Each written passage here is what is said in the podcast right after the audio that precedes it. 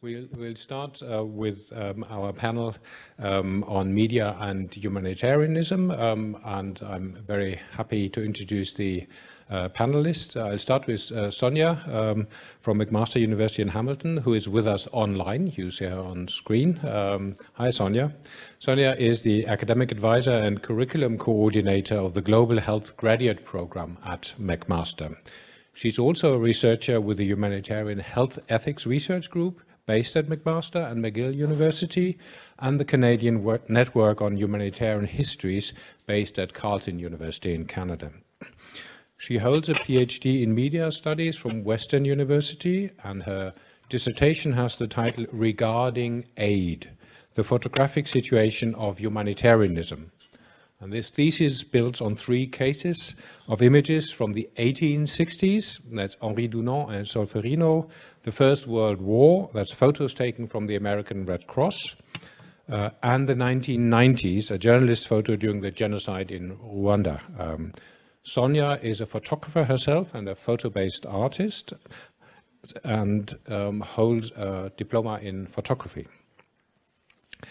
On our panel, hello Sonia, um, on our panel uh, is also Katja Maurer um, sitting next to me from Medico International in Frankfurt. Um, Katja was head of public relations for Medico International for 18 years. Um, Medico International is an aid and human rights organization working for a just world side by side with partners in Africa, Asia, and Latin America. Its goal is to create social conditions that enable people to live in dignity and justice, free from poverty, and the best possible health. In 1990s, 1997, Medico was awarded the Nobel Prize together with other members of the campaign to ban landmines. Katja is chief editor of the Medico's Journal and publishes on its blog and in many German media on questions of humanitarian aid. She's also the co-founder of what is called Bündnis Entwicklung hilft, uh, in which several organizations cooperate with the German TV in case of emergencies. Um, um, in 2020, she's published a book on the Haitian Revolution, the long struggle for post-colonial emancipation. And um, on my on the far right uh, from here is uh, uh, MC Rasmin, who's executive director of the Foundation for Advancing Critical Thinking in South Asia, a new position he's just recently taken up. Rasmin holds a master in development communication from the University of Peradeniya in Sri Lanka and a PhD from Assam Don Bosco University in India. He has 15 years of more and more of experience in broadcasting as radio drama director and producer as, as an, and as an international trainer on radio. He's produced several hundred radio plays. Dr. Rasmin has worked for almost two decades in the humanitarian sector, especially focusing on media, peace, pluralism, diversity, and gender. He's the founding director of the Sri Lanka Development Journalist Forum. And this forum is a non-governmental organization in operation since 2009.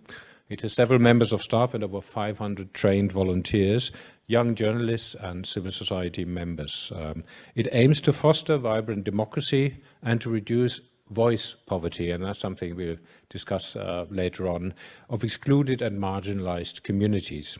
He's also a visiting fellow at several national universities in Sri Lanka.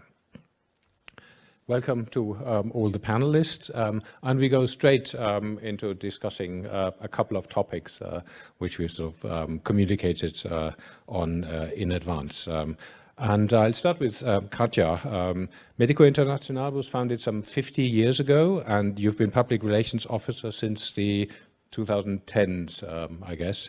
Uh, from the perspective of a PR officer of an NGO, what were the major changes in terms of media relations in the field of humanitarian sector? So I'm historicizing you. okay, I start I and I, I, I, take the chance to say I'm not only a, a, a media relationer, but I'm also a journalist. So I represent both parts in me, the media and and the one who tries to contact the media. Um, when we talk about media, uh, we, we talk about language and about narrative. Yeah? We have hundreds of uh, uh, uh people of the NGO world who is going to learn to how to tell a good narrative to get in contact with the media.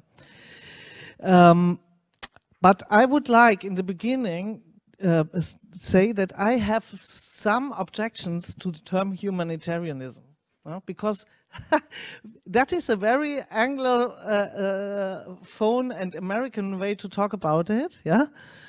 Um, as a scientific term, I can live with it to study this field, but as a as a part of the NGO world, I would say it is partly a term which is legitimizing things we are doing which are, have nothing to do with humanitarianism. Well, so uh, especially when we talk about media, we have to say we have not only humanitarian relief, but we have also, uh, and people who are very engaged, and they are very engaged and dedicated, but we have also an aid business. Yeah? We have to say that. And uh, we have a, a, market for donors, yeah? a donation market. I'm coming from Germany, and Johannes said that we founded a, a group of German NGOs to have a cooperation with, uh, with the media, uh, with, with the German public television, which everyone in Europe has more or less, I think. In, in Great Britain, they were the, the first to do that. Um, and so this, there is a huge fight going on, and it has nothing to do with humanitarianism in the good sense of the word. Yeah, but it is a big competition. That is to to to to speak before. I would like more to speak about solidarity, but I'm an old person, maybe yeah, to use this old term, but it's solidarity uh, universalism maybe new founded and a form of cosmopolitanism than humanitarianism. Um, because I fear these kinds of words, yeah, they are they are part of legitimizing practices which we can't legitimize if we look for the globe for the goal we have. Yeah? Uh, global equity equity, not equality, equity and social justice. Yeah, so uh, that I think that uh, is to uh, first hand to, to say, and uh, so important as it is to have a narrative. It is, and the narrative always is keeping the story simple. That everybody who works in the NGO learns as the first thing, uh, keep the story simple. But the story, as we know from our practice, is not simple. Mm?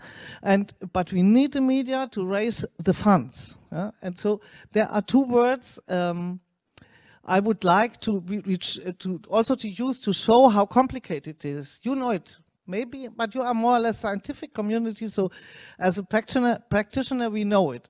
We have two two words. We have the criteria do no harm. If I would tell that to the donors, that is the most the highest criteria for good work uh, in the countries is do no harm.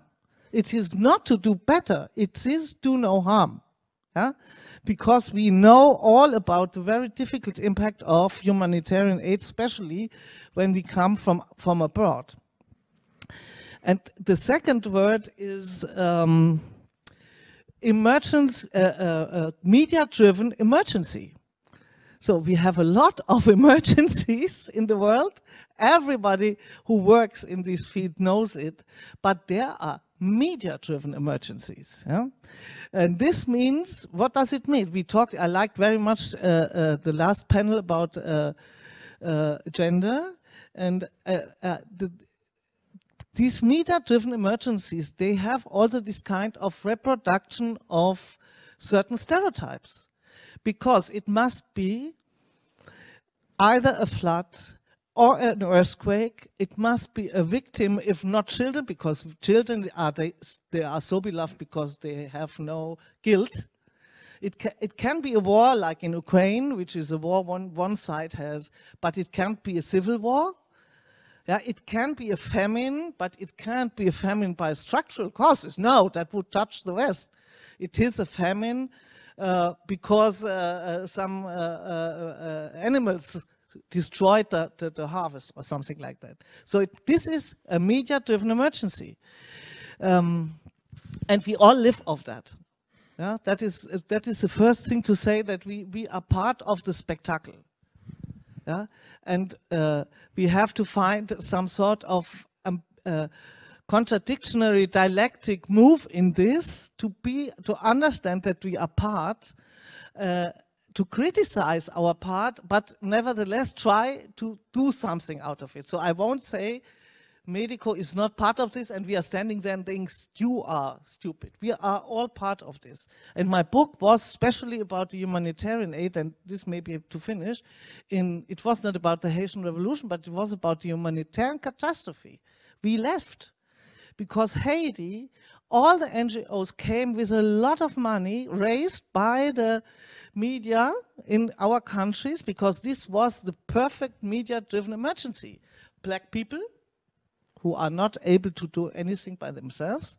It was a devastating uh, um, earthquake. Yeah, people were without guilt. They were really, uh, and so it seemed that we come and help them and save them. And so the, the, all the stereotypes we heard in the panel of, of uh, in the gender panel were reproduced, and they were reproduced in the practice. That is really terrible. We, we started to go there and to say we will rebuild better. This was the narrative for the media, Haiti, and we left Haiti completely destroyed. And this is a, a country without chance today. So this is about uh, media. okay. Media. Good. Thank, thanks, Katja. Um, Rasmin, if I can sort of take up the uh, what Katja said about the term solidarity, humanitarianism, aid, uh, business. The forum you founded was Sri Lanka Development Journalist Forum. Why did you call it like that? Yeah, I think uh, thank you so very much for having me here. And I, before uh, coming into my presentation, I would also want to thank everyone without naming who uh, sort of you know helped me to uh, travel here. Yeah, um, coming back to that question, Professor, I think um, after my master's degree, I was working um, for an international organization. And with my professor, I said I'm no longer going to continue this uh, with this job with this an international organization. I need to start something on my own. Uh, and then he was discouraging me because you know you are given a high salary and in Sri Lanka this is aftermath of uh, the the final confrontation between LTTE and uh, the uh, uh, armed force let's say in that way um, so I started this organization ran for one decade and passed the leadership to the next generation of my colleagues who were working with me to run. I cut short there and then coming back to the second part of it. and then I started also working with international media development agencies. Uh, and I, I, I worked for nearly five years later with them. But during that 10 years also, I closely worked with almost most of the media development agencies um, that were working in Sri Lanka and I have um, I I kind of found three interesting um, interesting observations. Number one, um, closely analyzing the scientific community's contribution to sort of measure media's overall effectiveness. I could cite at least four international instruments. One, of course, is UNESCO, um, UNESCO's Media Development Indicator, and I don't want to name other three, but that one of them came from Germany and the other came from US. And the third one um, kind of came from South Africa. Um, and I studied all these instruments and I'm not quite sure um, none of these or in order for me to put it in a positive way, most of these instruments are developed in order to measure media within.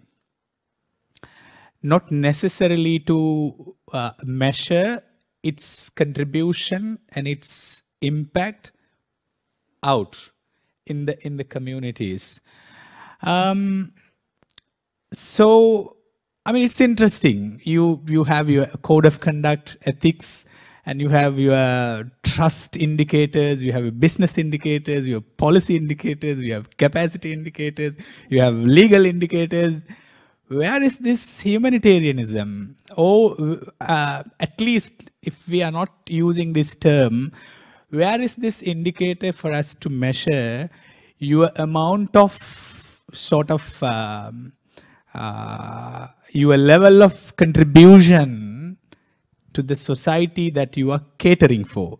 So that there is a mismatch I found. Number two, working uh, with international media development agencies, you know, uh, again, I gave this 10 years of working experience and started uh, for uh, a couple of international uh, media development organizations and with uh, due respect, I don't want to mention the names. But during the three years, professor, I found at least 40 policies, organizational policies in terms of grants making and media uh, management and evaluation on various front. One common thing, uh, you know, I found in general, everything to measure your loyalty, your accountability, your transparency to the donor, and not not to your community that you are catering for, not to the community whose story you are telling for, you are selling for, you are marketing for, and you are you are dependent for you know yes. Number two. Um, number three, Professor, uh, bringing Sri Lankan experience into hotspot. Now, I saw every after every crisis, these media development agencies bring funding and media development programs to Sri Lanka. Um, at least after 1983, uh, 1983 in in um, um, we started huge irrigation programs in Sri Lanka. Certain Nordic donors came, and uh, let me cut short very quickly. And then 2009, we've had this final confrontation between Sri Lankan government and the uh, LTTE and a lot of uh, Scandinavian and US and you know donors from other countries came and set up media programs, training. Uh, I mean, they don- donated huge buildings and organizations were formed, associations were supported, established. Everything is done. And then uh, after a recent economic crisis, and then um, uh, during the transitional justice process, also there were a lot of programs catering uh, you know, um, journalist. Now, my third disconnect. What is it that you are supposed to be offering to the community? Is it sense of uh, en- entitlement?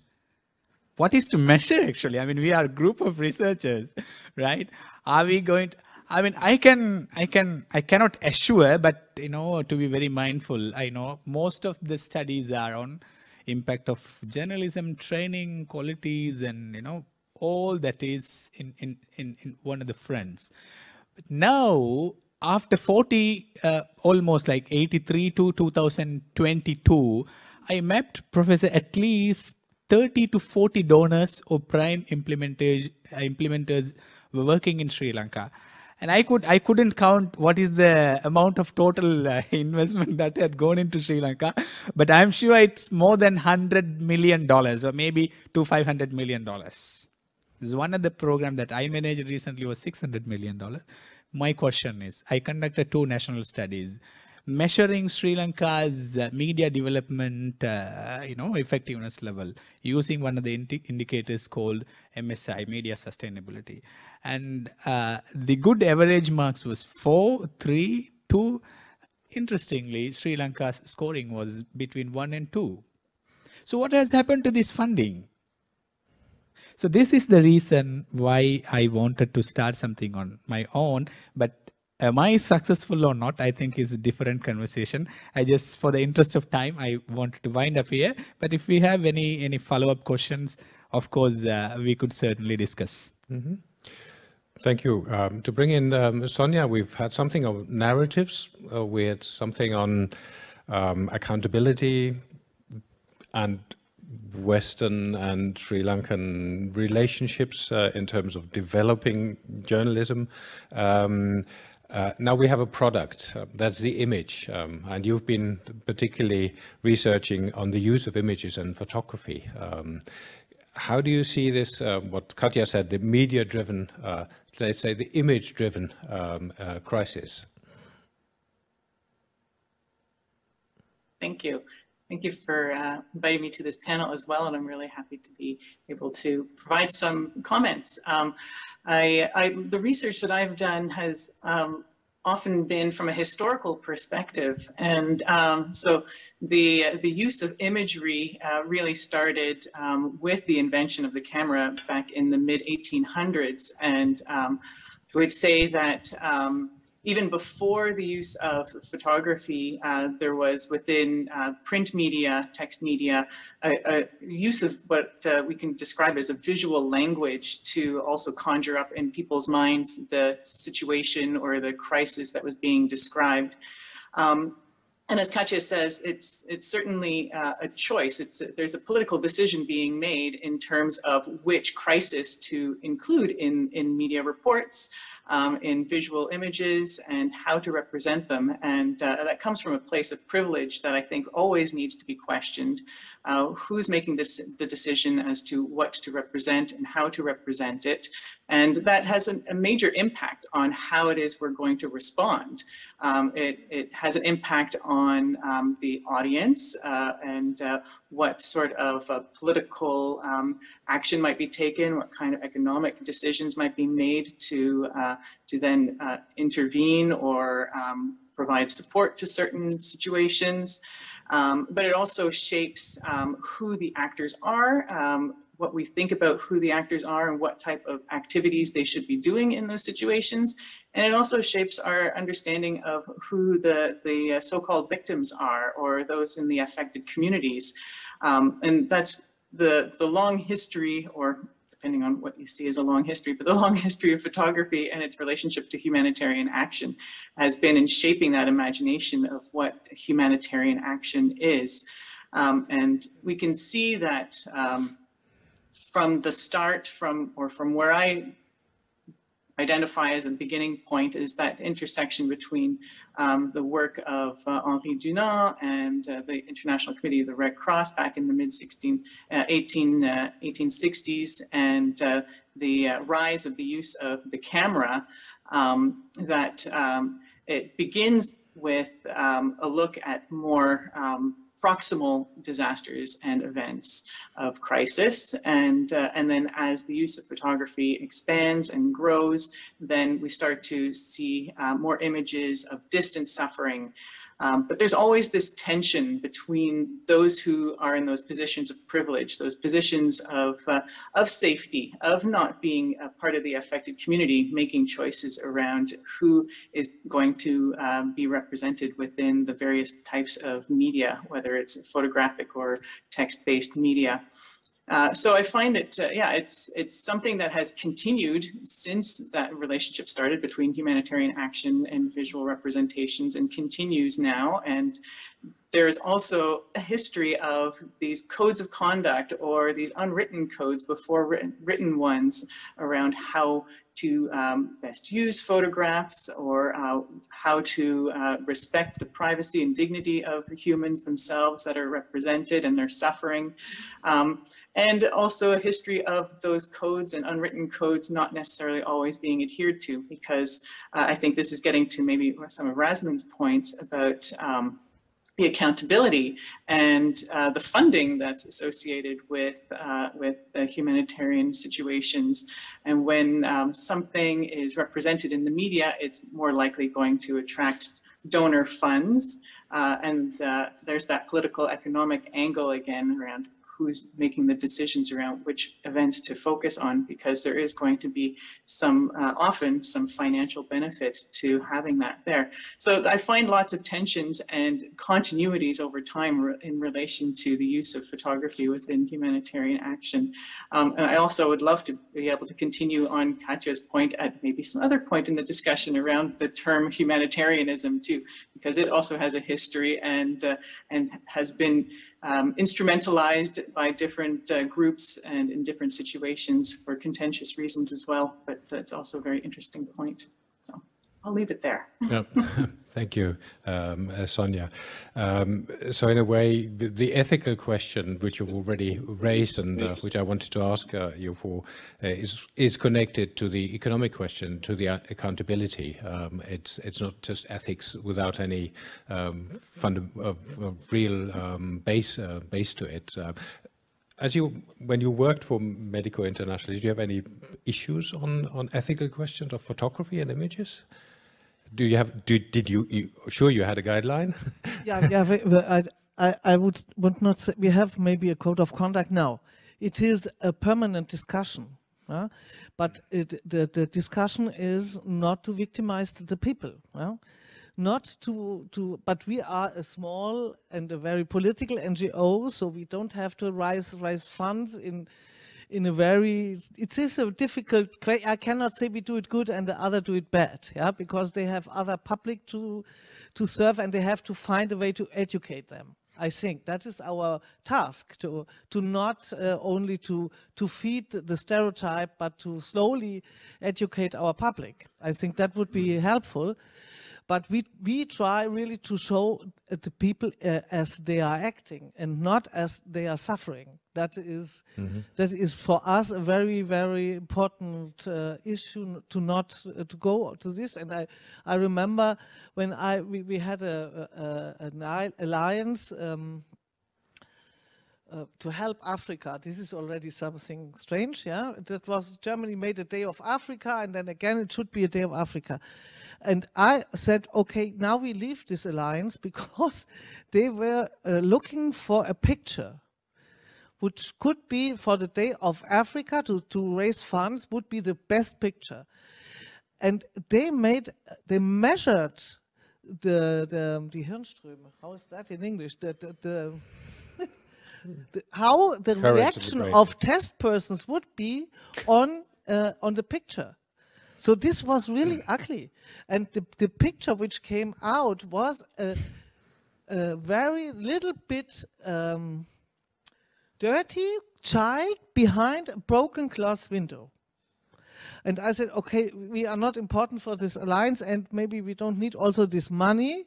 We wouldn't go with such a kind of picture. Yeah, Measured by uh, electronic systems to find out if it gives it, if it is fundraising enough this is, let's say, already uh, some sort of 15 years ago.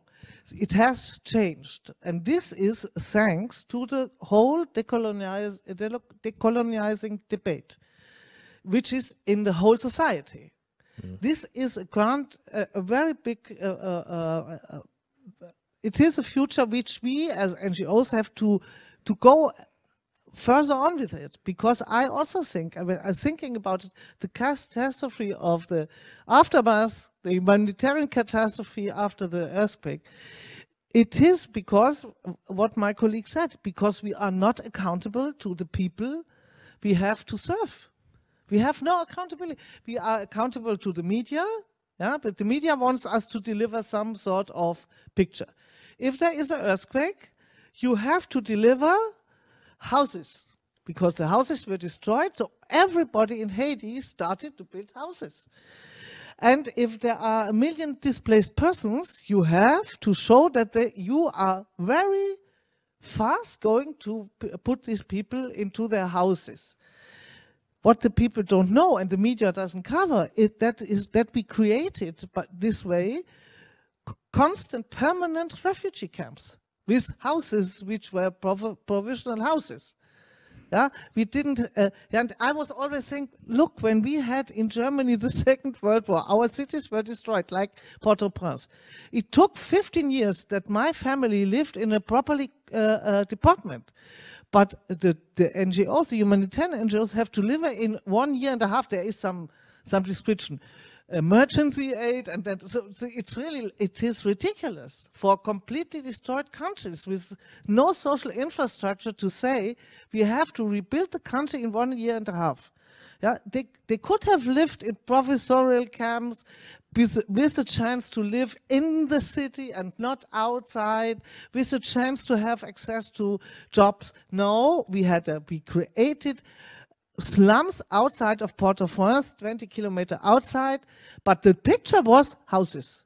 And they look quite nice because it's a tropical country, so there you have some flowers rising very fast. But they had they have one police station. They have only uh, they have schools where they have no rooms separated only with with some banners and so on. So it, but the image was created. That was clear, and it, that was enough. And ask me if somebody is interested in Haiti right now. Nobody and nobody is following the, the, the, the, situation, which is an outcome of our disaster we created.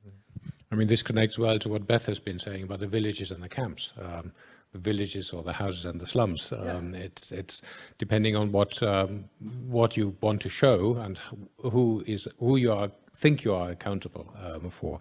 Let me just introduce one more topic and then we'll open it up for, uh, for discussion with the audience.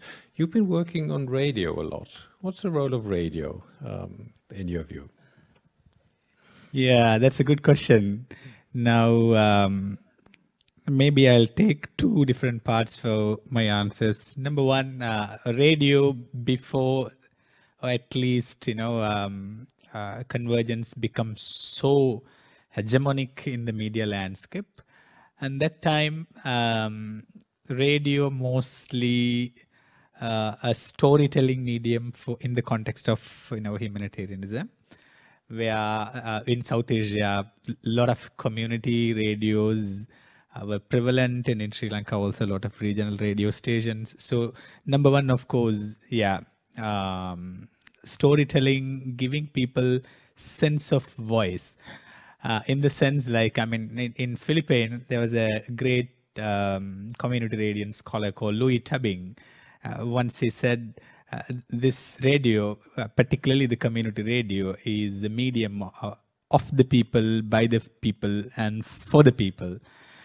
And in, in, in some time later, an Indian, um, a great writer, Arundhati Roy said, there is no, no voiceless, there is no voicelessness in a community either people desperately don't talk or there isn't the great uh, voice poverty.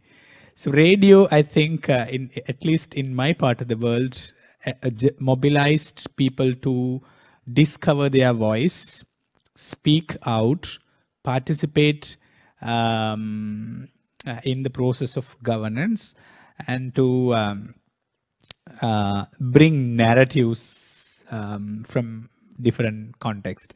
I i remember in my context i i kind of experimented various methods of use of radios in order to tell stories and um, one of them of course very top down humanitarian storytelling uh, methods you know where bbc and other other institutions follow sometime where an expert group of writer members would work with the target community to tell their uh, stories where in in my part of the world i kind of you know experimented where you don't tell you know someone else's story but let the people to tell their own story kind of uh, initiative where we mobilize people give them the tools radio particularly.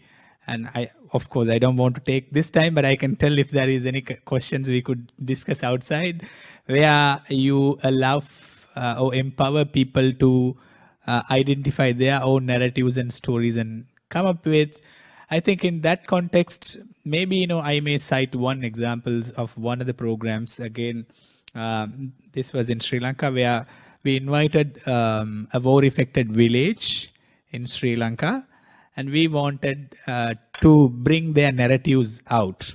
And the donor said, "Okay, you train ten people, and then uh, you know uh, uh get them to tell uh, their stories." And I said, "No, this is not the fair way of telling someone's stories. And then we stayed with the community we eat their food and we slept with them in the sense like we shared their basic things.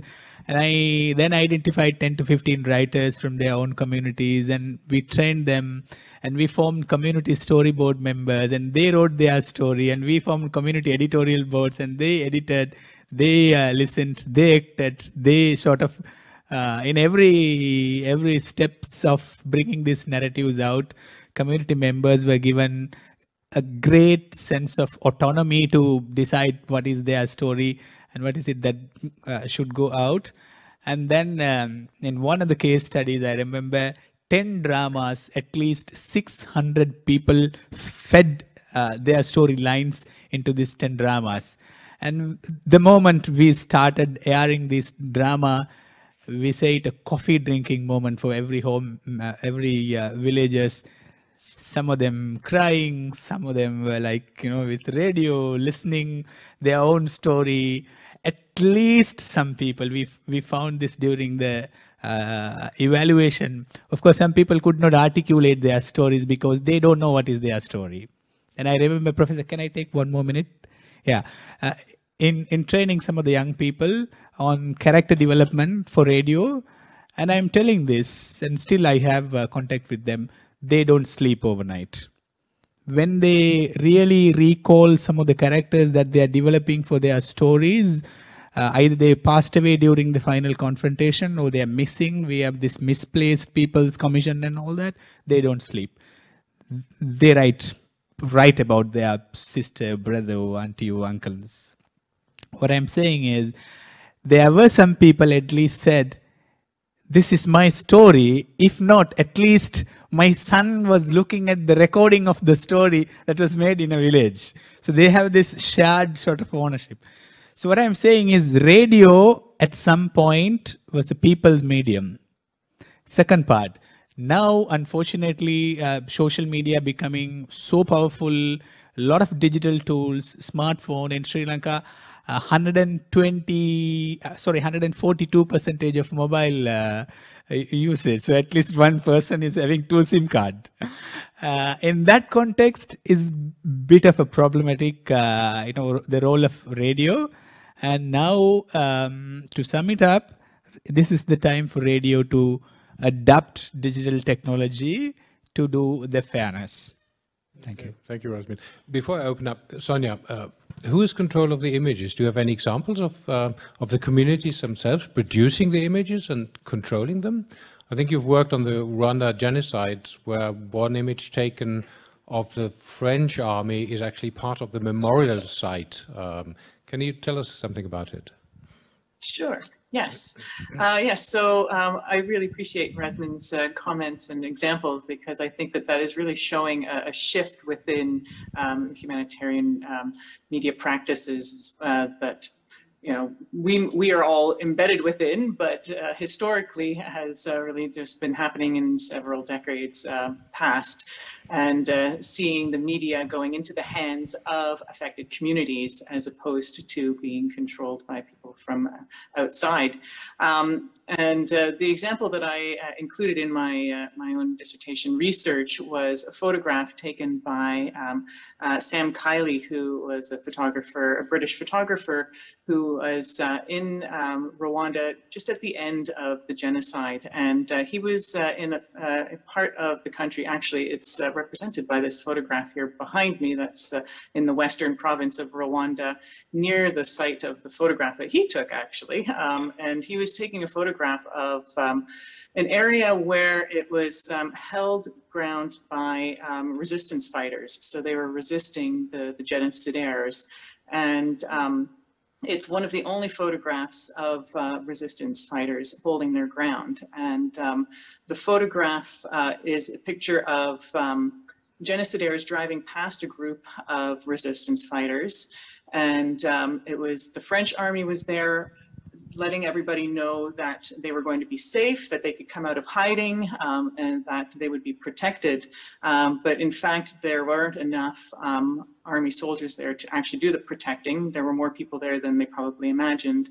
And uh, shortly after the photograph was taken, um, the French army retreated and uh, the genocidaires um, descended upon the resistance fighters and overtook them um, and ended up with uh, many deaths. But um, that photograph has been uh, taken up by the um, Genocide Memorial um, uh, guides as a speaking point. And um, while it was um, not, um, it was only printed in one newspaper at the time, um, and was really just meant to be more of a celebratory image of uh, the West coming in to help, um, uh, you know, end the genocide in, in the way that it was trying to do. Um, the photograph becomes a speaking point to critique the lack of actual intervention by the by the so-called West or so-called international community at the time. So it's really interesting to see how this photograph gets repurposed um, and how it becomes uh, a way of creating more solidarity within the community of, uh, of Rwandan survivors, but also of um, extending that solidarity to uh, people who are going to visit the memorial sites, whether it's international visitors um, and people who weren't around at the time of the genocide and who are coming to that story um, much later on and uh, but bringing them into the story and uh, helping them understand from different perspectives, not just the Western perspective, but from the perspective of survivors and Rwandan community members themselves. So I think that's an interesting way in which a narrative, a photograph that can seem very simple on the surface, um, you know, might seem to be representing just one, one uh, event or one angle of an event can uh, actually uh, depict lots of different um, people's perspectives, lots of different people's experiences, um, and they all sort of interact and converge on the plane of that photograph. And it becomes a, a great speaking point to delve in deeper within those histories. Thank you for this example, uh, Sonia. Good. Yeah, uh, as a uh, public relationship worker, I would say it looks like we could use the images they take of themselves, but that doesn't work also because we we have we, we have a globalized world, but we have still a world we, where we have to translate many things. So if we want to reach our public and our media, we have to make some sort of translational work. Yeah, and so this is that there is a long way to go still till we have really a, a common public space in the world where we can really um, exchange and the images and in the words. It seems all the same, but it is not all the same. So this this is, one still has to before to to understand one. Second, I think what is very interesting and what is very helpful more than uh, photographs are all the movies, strong movies coming from the, the, from the south. We have this very beautiful movie which during the Syrian uh, upheaval uh, for the, the, the, the, mother who, who got her child for Sama, mm -hmm. more, more, or less. So where you have really long, this, uh, that is really, they, they, they really, they, that is easier to understand as, uh, as one photo when she really shows her, her whole history. And this is, a, that, that is really changing something essentially. Okay, not so many people looking, but this film, I think many people, they saw. Or we have this uh, reporter, also I remember very well from Syria, but also I think from other occasions, the upheaval right now in Sri Lanka, they make their own films and they are channeling it through Facebook and through social media, and we come to see it. Maybe not the big public who is giving us the money, but they give feeding us. The, the, the people who work in this and they change our mind already by because we are looking at yeah so we get another look and then maybe we we, we will manage to translate also better but i think still it is it is a very uh, uh, critical way to, to to find a good way to to, to do it. Yeah. Okay, we'll open it up for questions. Questions from the floor. Uh, um, Elizabeth.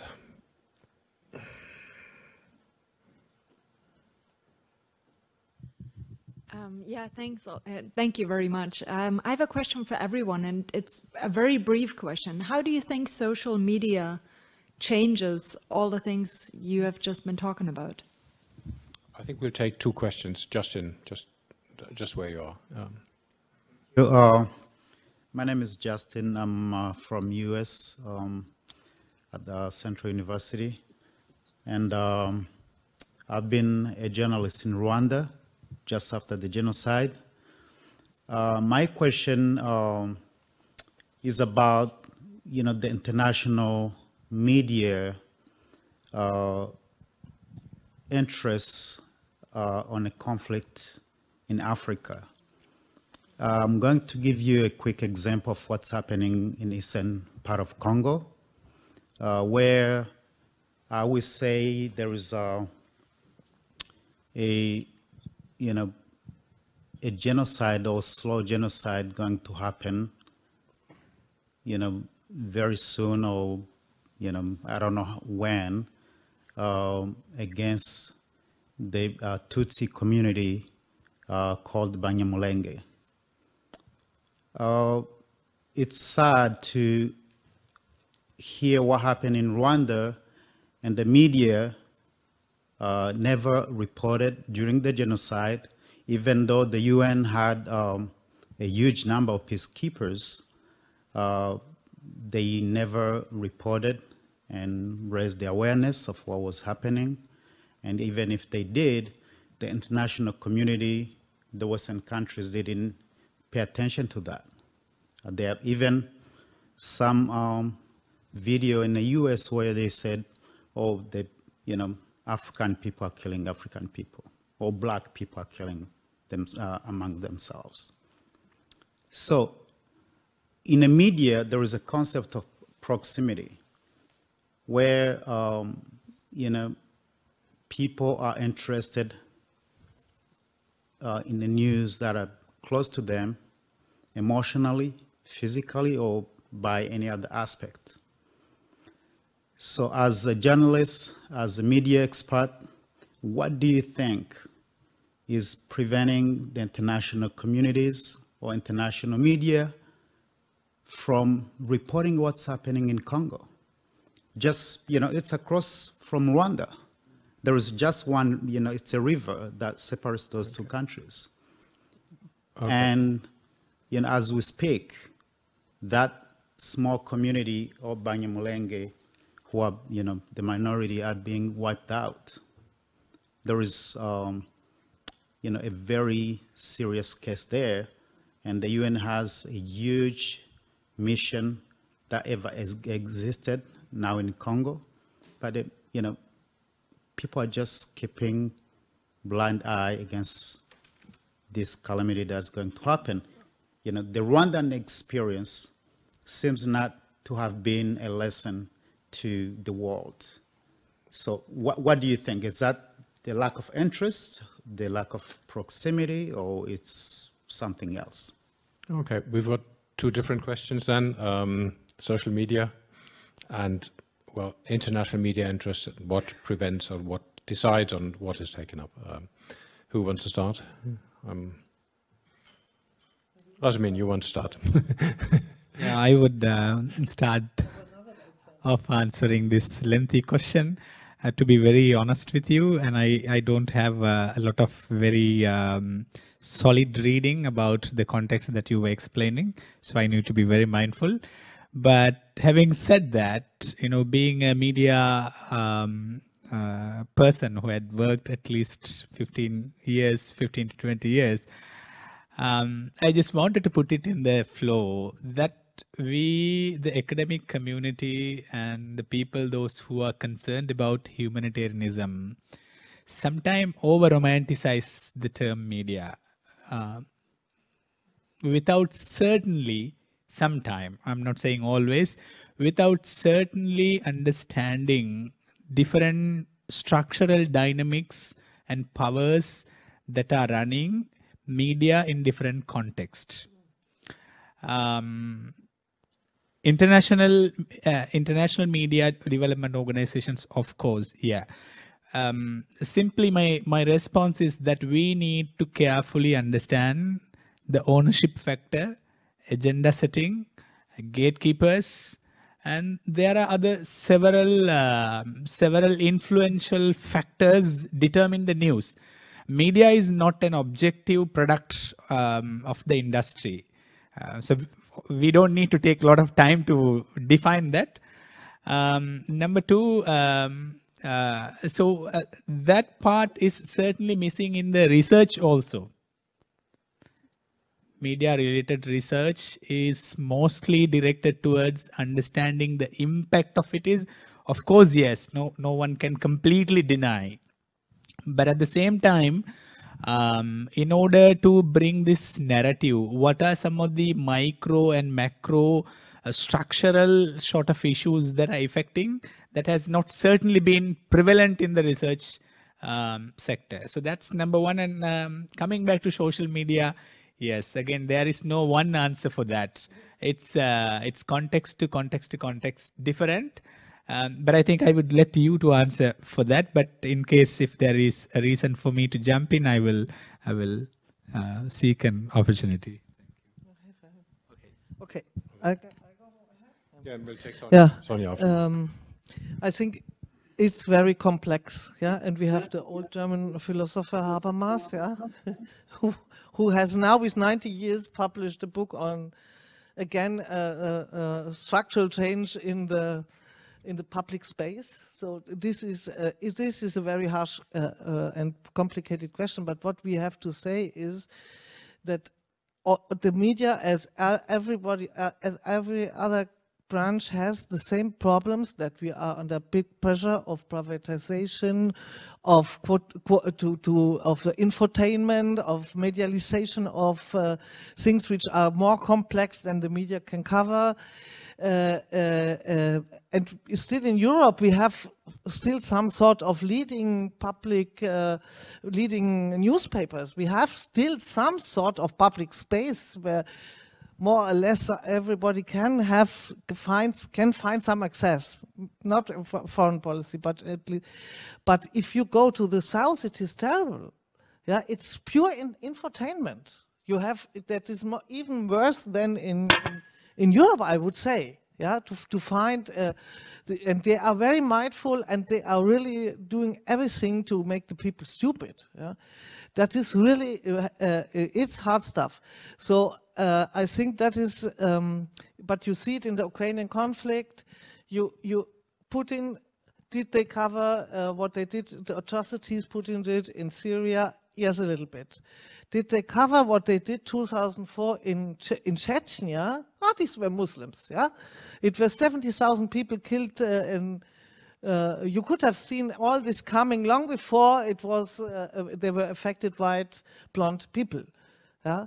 So um, there is, of course, the problem of proximity and interest political interest more than than all. Uh, uh, we we talked about Sri Lanka, the massacre, which was much greater than Srebrenica, under the eyes of the U- United Nations. Yeah, nobody knows about it. Uh, it is clearly not told. Rwanda, you, we can say it's it's at least told, but about Sri Lanka, nobody's talking. So uh, that there are many uh, black but I have a, a social media is complicated because it will fragmentize the public space more. And we need a common public space. We need even a global public space to discuss and not only to dialogue and find solutions, but to find a common language. Yeah? And with, uh, with social media, we are talking everybody to its own bubble. Yeah? That is the problem. That is really a big problem. I don't see a solution. I have to, but I feel and I like that, that for example, uh, we as NGOs start to have our own media, uh, our own form of journalistic work if we can do it. Yeah, if we don't have only, uh, not to, to only to say we are making a good work look, but really to have some sort of enlightenment in our work, parting from our local partners and in discussion with that we make uh, podcasts and we have interviews because the normal German media won't uh, interview a Sri Lankan person. They will ask me, have you a person from Frankfurt who is in Sri Lanka? And I say, well, well yeah, it is not possible to translate a person from Sri Lanka to tell by the, their, their, their own pro proper story. Yeah, it has to be a man from Frankfurt. Okay. Sonia, do you want to come in? Yeah, um, I'll, I'll be brief, uh, but my my thoughts on the social media is yes, while definitely we could become uh, you know lost in our own little echo chambers within social media nowadays, um, it also has broadened our um, definition of audience. So whereas uh, you know uh, prior to um, the social media, um, our audience was really, or media audience was really just the people who were picking up the newspaper or um, uh, maybe seeing that that report on TV. Uh, but now with social media, it's so much easier to share images and stories. Uh, so um, reporters, um, media outlets um, become more accountable to how they're reporting on certain events because people all over the world, people from the affected communities can see how they are being represented. And so I think it does broaden our understanding of what we think of when we say audience. Um, and that, that should also um, be something that is reflected upon by media producers. Uh, so who is going to be seeing this? It's going to, it, to ostensibly could be anybody in the world. And so uh, that's something important to keep in mind. Uh, in terms of the, uh, the question about um, uh, um, reporting on events in Africa or reporting on events all over the world. Um, during the Rwandan genocide in 1994, it wasn't uh, well reported. Definitely there were there were media reports, but um, the, the situation was more complex than most journalists were able to understand right at the time. And so the reporting became very um, reliant on tropes and stereotypes and uh, repeating often very racist um, uh, understandings of Africa. And uh, it took many decades and still even now, I think people are, are still grappling with the way in which um, it wasn't well reported. And, uh, and I don't think that um, a lot of like if we generalize this term media, I don't think that it has still been a lesson that has been learned. Um, that there's still very complex um, events that take place in the world, and uh, media often. Um, um, the different media that are being used in in uh, in reporting um, are soundbite specific or short narratives. And so it's hard to, to be able to explain fully the historical underpinnings or all of the different actors and where they've arisen from. Um, it takes uh, an audience member uh, a lot of effort themselves to actively and deliberately try and learn and tease apart the complexity of those situations. So, and there are definitely journalists and media professionals who are doing that, but it takes uh, effort on the part of, uh, of viewers, readers, uh, and listeners to be able to do that as well. So while I think, you know, there's definitely, um, as Razmin was also saying, uh, these, um, these forces and these systems at work um, that, uh, that are not innocent themselves in how stories are decided upon, um, everybody um, who is actively accessing that information can do so with a more critical approach as well. Okay, we've got two more questions right in the back. Um, and then Andrew. Um, thank you for bringing forth all these very um, important concepts such as solidarity, accountability, and image-driven crisis. Um, I was actually wondering, uh, by the way, I'm an exiled scholar, a media scholar, um, originally from Turkey, um, and uh, also interested in a lot of the sort of the narrative around humanitarianism, uh, so to speak, for also the uh, forcibly displaced uh, knowledge workers. Um, so I'm uh, I'm very much also interested in media infra infrastructure, so to speak. And so uh, in terms of, say, Africa as a case, uh, to begin with, uh, all the all the media infrastructure goes through right now. The, the digital media in infrastructure goes through Facebook, for instance.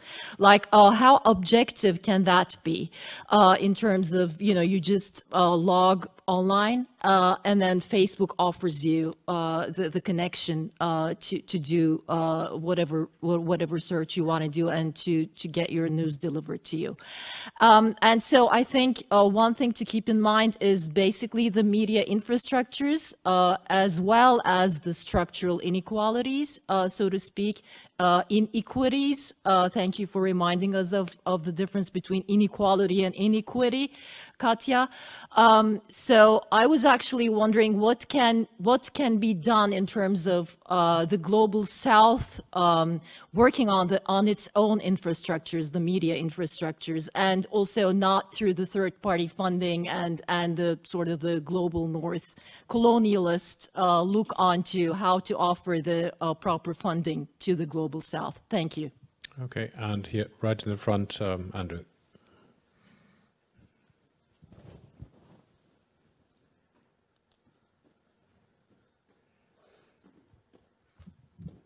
Thanks. I, I mean, I'll try and be brief because I know we're, we're pressed for time, but I just wondered whether there was a way of connecting the, the two questions that we had previously. I mean, one was about the impact of the social media, and I think the other was about the selectivity and unevenness of both international media and humanitarian response. Um, so it seemed to me that the, the media and histories and humanitarian histories particularly intersect at the point of what you might call the, the ethics of care and the limits of compassion. And I, I just wonder where um, sort of exile communities and diasporic politics are going to figure here. I don't say that in too Panglossian a way either, because I think that to the extent that social media will energize or re-energize them, to what extent that, that will then depend on where those diasporas are located, where they can secure a media voice. Um, but as we know, I mean, there are very significant presence of non-Western diasporas in Western capitals. And if you go back to then the question about social media and technological impact, sort of what, what could we expect to flow from that? Okay, thank you. We have a last round of responses. Um, Sonia, do you want to start? Yes. Um, yeah, in terms of the first question, um, I'm yeah, I'm I'm also really curious about how how different uh, platforms such as social media can be mobilized within um, different communities, and um, I'm not sure yet how that's going to unfold. Um, the I think um, we should be looking towards uh, the younger generation to see how they're communicating and uh, sharing information amongst themselves to see uh, ways in which that they form solidarity and collaboration um, through these social media. I know that um, you know, we can we can look upon when um, social media 2.0 uh, um, led to Arab Spring uprisings and so on. Um, but um, it wasn't always effective in all the communities where those Arab Spring, spring uprisings uh, emerged. Um, and social media is just one media of many. There are going to be different media that are going to emerge. And I think when these, every time there is a pattern historically of new media emerging, um, people start to become more aware of the events and situations that are being reported with those. So uh, I, you know, I'm, I'm always curious when new media emerge to see what that pattern is going to take on, if it's going to continue the same way as it has, you know, when we see the rise of photography or the rise of um, more uh, radio uh, or TV broadcasting and people paying more attention. Like the 1984 Ethiopia famine uh, became a popular uh, event worldwide because of uh, broadcast TV becoming uh, and satellite TV becoming so popular at the time. So as, as new media types emerge, um, we'll see, I think, um, different ways in which um, people rally towards or support uh, certain causes. And I think um, that's something that we can we can follow through with how um, these new media are emerging. And I don't know if that helps also in terms of selecting stories and speaking to Andrew's point, but that's, you know, that's what I see in terms of a historical perspective around the new media technologies as they come about. Okay. You had something on the exile communities? Yeah, uh, I have three ideas. One is I remember uh, after the tsunami we had, we we we funded an a group who who made uh, uh, some sort of media controlling the the uh, not the the media, but they, they published some sort of monitoring of the international aid, and they published it to the in in India. and he said to us, look they come here and they have a lot of fun, but nobody is funding my mobile phone. so this is what media is waiting, our media in the Western world is waiting for us is not to fund a mobile phone of an Indian journalist. Yeah? Um, that is the problem. The second, I think exile community is really a diaspora is very important question. Ho the whole transnational, they are doing this trans, uh, translational work also I'm talking I was talking about because they live in two parts. It uh, I liked it very much in Haiti, excuse me, because this is a very transnational and transcultural community in Canada and in, in the US. They even launched a political campaigning, uh, not only in Haiti, but also in, in, uh, in, in the US and in, in, um, and in, in, in Montreal. So that was really, that was really very interesting. And we have it now in Berlin. And uh, as we, uh, as a German organization, are thinking about, is that a project or is that public relation to finance maybe also some sort of diaspora work because they won't get back from Syria will take a lot of time if uh, if there's anybody able to come back. So this is in Berlin we have already this uh, kind of diasporic communities, which are a big chance for us also to change. Uh, I'm I'm sure of that. That's why I think it's very important.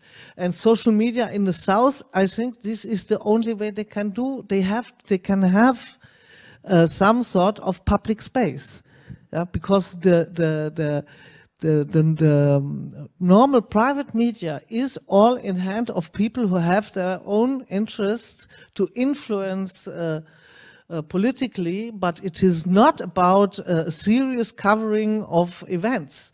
It is to influence. We saw it in Chile. I come from Chile right now. They lost uh, uh the plebiscite of, for a new constitution because the media are so strong in creating public opinion, which are absurd. Yeah, but uh, so the only thing is really, and I remember during Pinochet time, there were better media than now in democracy. Yeah, so that is really a pity. And uh, so they have to find their own ways, and we as NGOs from outside can give some financial support. But they sh should create. We do that in Brazil. We have, a, we under, but we don't create. They have it, and they, we give some more funds that could be a way. Rasmin. Yeah, let me be very brief, and I, I don't think I should answer the question that has already been answered. Maybe you know I can find a certain um, unanswered area and uh, on the interest of the time. Yeah, I I don't think we should try to fix every problem within the media um, without having to you know um, engage uh, regulatory policy uh, ownership and funders and training institutions and i mean it's a very complex business by nature. Um, also uh, it's interesting uh, the southern um, reality on the social media is we've had a uh, again um, ims funded study and i wasn't part of it. And the finding was like uh, social media is still the third influential medium and television is the most powerful media in, in, in Sri Lanka in, in terms of consuming news during the emergencies. So let me very carefully uh, frame it. Also, maybe, you know, the other major problem that I'm seeing uh, happening um, throughout is that most of the millions of dollars of funding is uh, was uh, available in order to train um, in order to build media infrastructure. And what has been missing is that we in Sri Lanka we have 5000 journalists for 21 million people uh, uh, million people. Why is that 5000 journalists? I mean this is the time. One one of the solutions could be not too much invest on the media, but invest on the people's critical mind. Um, so, uh, so what happens is like social media's uh, um, flexibility to produce a lot of fake information, propagandas, um, all, all, form of falsehood. I mean, we cannot fight it.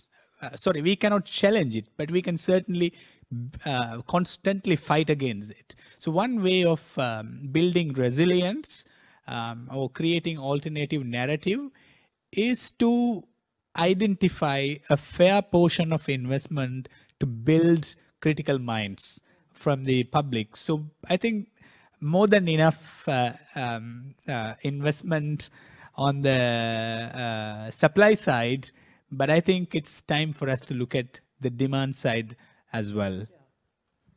Thank you very much, uh, Rasmin. And we come to an end uh, with that. Uh, we've certainly not answered all questions, as some people expected us to, but we've raised some important questions uh, on the media and humanitarianism. Thanks uh, for the panelists. Uh, thanks, Sonia, for being with us from Canada.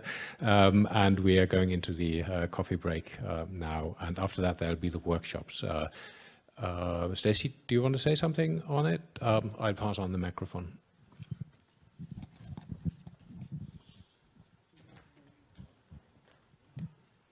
Thank you. Yeah, so just to say that the workshops, I believe, will be held on the floor above here. Um, there are four workshops. You are free to choose whichever most appeals to your interests, sensibilities, or whichever one you are wrangled into by the course seminar leaders. um, so please uh, have your coffee and then get ready. And the aim of these sessions is really just to promote discussion between us because we have been starved of that discussion during COVID. So we're looking forward for really good, engaged debates. And the outcome we're hoping for is just to come up with a series of bullet points um, which we will be able to subsequently turn into briefing notes. So we've asked one or both of the leaders of the workshops to report back to us afterwards. So that will be our final session of the day. But we're not looking for formal declarations, we're looking for ideas, suggestions to identify our research agendas for the future. So have a good time in those sessions. Thank you very much, and I'll see you after coffee in one of those. Great.